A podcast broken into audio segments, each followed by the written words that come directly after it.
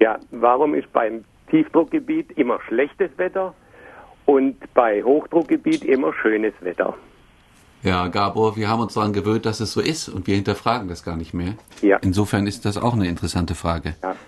Also, Hoch- und Tiefdruck hängt vor allem zusammen mit der Luftbewegung. Das heißt, wenn ich an einer Stelle bin, wo die Luft aufsteigt, dann entsteht da ein tiefer Druck. Die Luft entlastet, ja, der Boden wird entlastet, dadurch ist der Druck tief.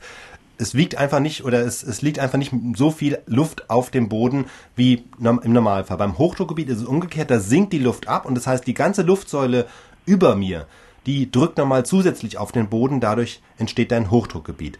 Das ist erstmal die Erklärung, warum es Hoch- und Tiefdruck gibt und wie das mit den Luftbewegungen zusammenhängt. Die nächste Frage ist natürlich, wie hängt das jetzt mit dem Wetter zusammen? Ja.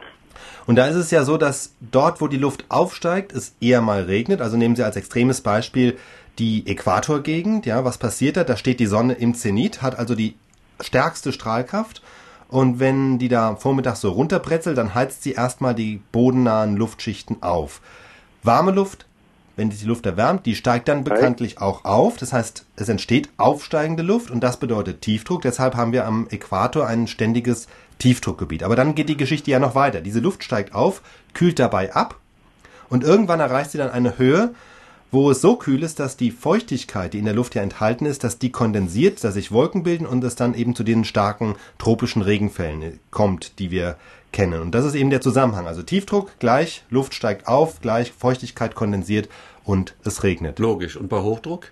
Da ist es logischerweise dann genau umgekehrt. Da sinken die Luftmassen und je tiefer sie sinken, desto mehr erwärmen sie sich und je mehr sich die Luft erwärmt, desto trockener wird sie und deshalb heißt Hochdruck in der Konsequenz trockene Luft, wenig Wolken, viel Sonne. Und das Extrembeispiel hier sind dann natürlich die Wüstengegenden der Erde, also etwa die Sahara. Das ist im Grunde ein ständiges Hochdruckgebiet und wir hier in Mitteleuropa sind eher in einer Gegend, wo wir beides in schöner Abwechslung haben, mal hoch, mal tief. Herr Hoffmann. Ja.